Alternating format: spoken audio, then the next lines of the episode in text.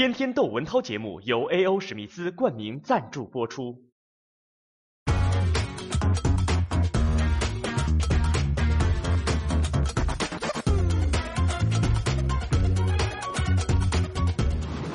先讲一个逗的，六月十号吧，呃，晚上在浙江义乌接到报警电话，说啊，江心有人被困江中，待援，哗，人们去救，一看，一个四十八岁的一个中年男子正在这个义乌江啊江中心有块那个高地，他就站在那块高地上，浑身湿透，瑟瑟发抖，瑟瑟发抖，后来救上来说你你怎么回事啊？他说我是跳江自杀，他是做生意啊，亏了钱受不了，说要不自杀吧。好家伙，一头他是在东阳那边啊，一头跳跳江里去的，那当然就喝水了嘛。一喝这个水，哎，还真臭，就越喝越脏，越喝越臭，受不了。这个水的脏臭啊，彻底打消了他自杀的意志。于是这个接下来。这个自杀行动变成了一场求生的挣扎。你说这穷忙活什么呢？哈，使劲扑腾扑腾，但是那个雨大水涨，他就扑扑腾不出来。这说我怎么死，我也不能死在这个臭水里头，这脏水里头，所以奋勇求生。最后就顺流而下，终于飘到那个义乌那地方，有个有个大桥附近，碰见块土地儿，哎，挣扎上来，说这个以后再也不干这种傻事儿了。所以我看见有网友就是调侃了，说这个，呃，感谢环保部门为拯救人类生命做出了这么大的贡献。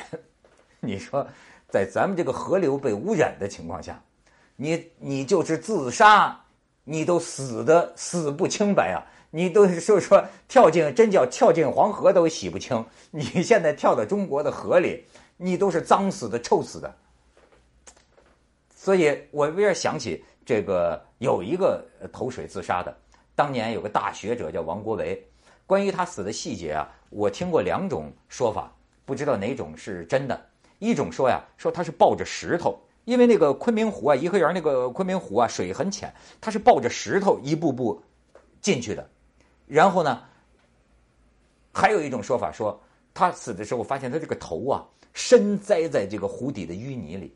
这两个细节都就看出来，这个人呐求死，这个死志之坚决。相比起这哥们儿，就是 闹了个笑话。所以这是一个自杀成喜剧的。当然，这两天大家聊的更多的是自杀的悲剧，悲中之悲，痛中之痛，是什么人的自杀？小孩的自杀。贵州毕节，这大家都知道了。现在这个总理都批示了啊，这个当地的这个干部从县到乡嘁里呱嚓撸了个遍。我为什么必须要说说这个地名？过去我们说地名老说一个大的概念，什么什么贵州，这个地方是贵州省毕节市七星关区田坎乡瓷竹村这个田坎乡离这个七星关区啊有一百一十多公里，是七星关区最远的乡。这是什么概念？贵州毕节就是贫困地区，就是偏远之地，那就等于它还在下毕节下边七星关区一百一十公里外的最远的那个村这就是中国最偏远、最穷困的地界了。在这个地界发生了什么事儿？一家里爹妈都不在，四个孩子，老大男孩十三岁，接下来仨妹妹九岁、七岁、五岁。就在六月九号的夜里，哎，一个村民呢，呃，在附近歇着，就听见他们家呀呼呼呼的声音。这村民还以为是野猪呢，过去一看，四个小孩倒在地上，老大还在那儿抽搐。那个呼呼的声音，原来是这个孩子啊临死前的这个抽搐。四个这么小的孩子喝敌敌畏自杀，送到卫生院已经没救了。这几天这个大家都在说。说爹妈哪去了？这当地政府啊，派出仨工作组找他爹妈，刚找着，刚找着。然后这孩子的姨奶奶说呀：“说这几个孩子这个死啊，他觉得是自卑，因为你要说是饿死的嘛，咱们已经发生过啊，吸了毒疯了的这妈呀，跑出去之后把这小孩关家里活活饿死，发生过这样的事儿。但这四个小孩，人们进了他们的家，一看，你看他家里这这这种样子，四个孩子天天生活在这儿，但是呢，有粮有肉，银行卡里有钱，这就显然不是饿死的，而且家里还养两头猪。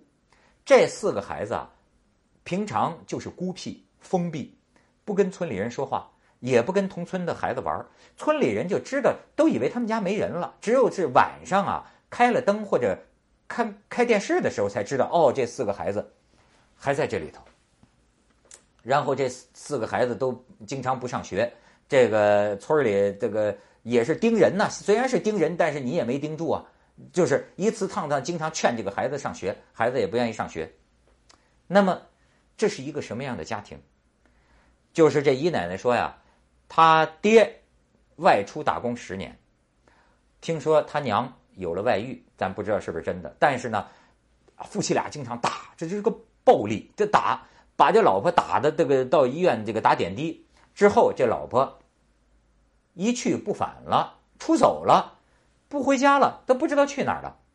然后他爹出去打工，就是给孩子办个银行卡，在外边有时候给银行卡里打钱，也没托人照顾这几个孩子。他爹就是常年在外打工，而且这几个孩子是被打大的。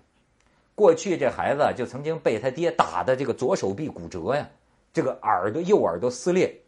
这老大曾经也是离家出走，出走之后给他娘逮回来啊。脱光了衣服，在烈日之下暴晒两个多钟头，这孩子早就想死啊！这老大早就说过，说喝喝敌敌畏，这这这死了算了，有过这种自杀的倾向，但是没人呃注意到，村里人就不根本不了解这家了。所以你说这样的事情，我有时候想起来，就是那天我们聊说这个。六道轮回啊，就是佛教里讲这个六道轮回：天人、阿修罗、地狱、呃恶鬼、畜生。说到底有没有？我说，光在咱们这个人间世就俱全呐，你还看不着吗？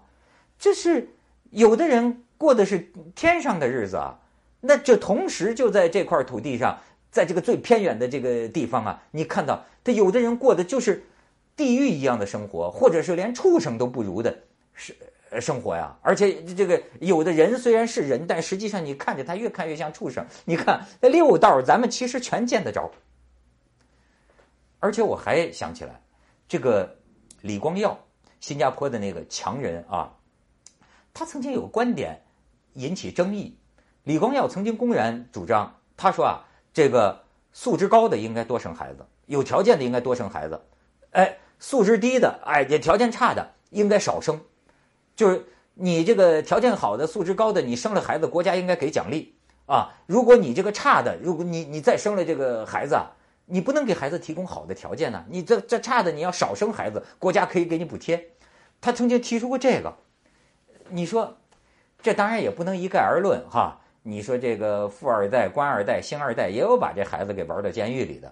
这不能一概而论，但是呢，你不禁就想起啊，就是，你说你这个爹和娘，哎，完全是像一个就是本能一样的这么生啊生啊生啊，你没有把握，你没有责任，能够让你的孩子得到人一样的一个环境，你能够像像对人一样得到一个基本人的待遇的话，那么你为什么要生？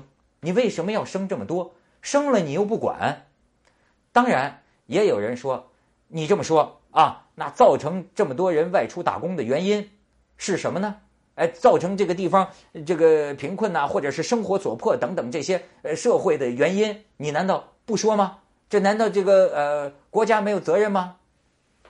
对，咱们现在看到政府正在负责任啊，这个总理也都重视了，这就有点像前一阵我们讲的，你像在美国，那观念就是孩子不是你父母的。孩子是国家的啊！你父母要是不合格啊，你父母要是对孩子呃不好啊，那对不起，你见不着你，不就就就你你你你你甭养孩子了，国家替你管起来，国家替你养这个孩子。